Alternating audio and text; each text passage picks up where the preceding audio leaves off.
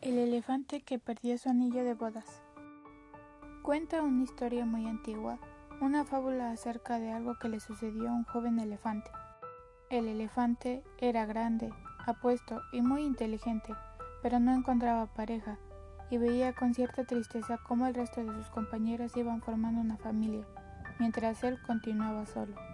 Pero un día su manada se encontró con otra manada de elefantes entre los cuales había una linda elefanta soltera, que, enseguida se fijó en él.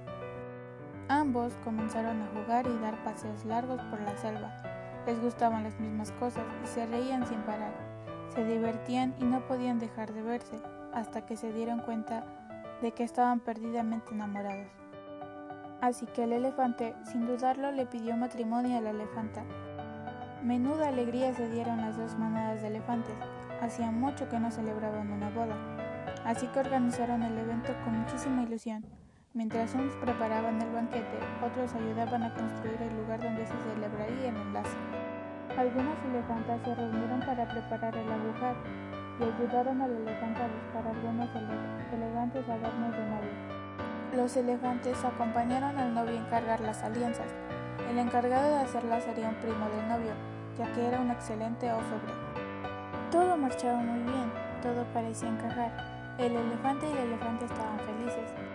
Pero llegó el día de la recogida de los anillos.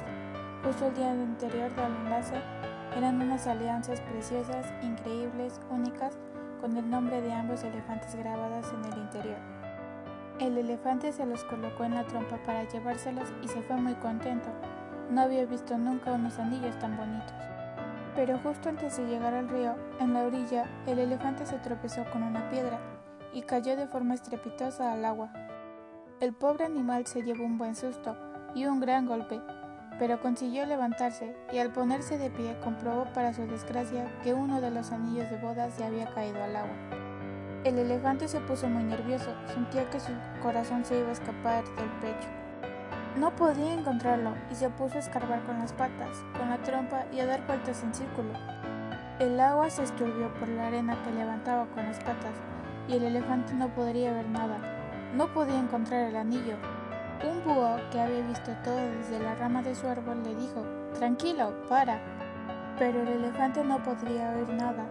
Estaba tan nervioso que sentía tal ansiedad que no era capaz de escuchar Solo podía pensar en que no daría tiempo a hacer un anillo nuevo y que su novia se disgustaría muchísimo al enterarse de lo que había pasado. Entonces, el búho aterrizó sobre el elefante y le volvió a decir, Para, tranquilízate. El elefante se dio cuenta de que el búho le estaba hablando y decidió escuchar, porque sabía que el búho era uno de los animales más sabios del lugar. Estás tan nervioso que nos dejas escarbar en la arena, levantas tierra y está en turbia el agua dijo el búho. Lo que tienes que hacer es quedarte quieto, muy quieto, esperar y observar. El elefante hizo lo que el búho le dijo. Al final se tranquilizó y la tierra comenzó a depositarse en el fondo del río. El agua se calmó y algo en el fondo comenzó a brillar con nitidez. Era el anillo de boda. Oh, muchísimas gracias, búho. Muchísimas gracias por tu consejo, dijo emocionado el elefante. La boda se pudo celebrar sin más sobresaltos. El búho hizo de padrino de honor. Los elefantes se dieron el sí quiero, alianzas incluidas, ante la emoción y felicidad del resto, y el elefante, por su parte, aprendió una sabia lección. Moraleja, cuando las aguas turbias no te dejen ver el fondo del río, no te muevas, espera que la tierra se pose y el agua vuelva a mostrarse cristalina. Esto se podría interpretar como cuando nosotros estamos enojados y sobresaltamos demasiado y a veces decimos cosas a las personas que en realidad nunca queríamos decir y eso como que les da baja autoestima también o las lastima. Y en la parte de no te muevas espera que la tierra se pose sería en que nos, nos debemos de calmar y pensar bien las cosas antes de decirlas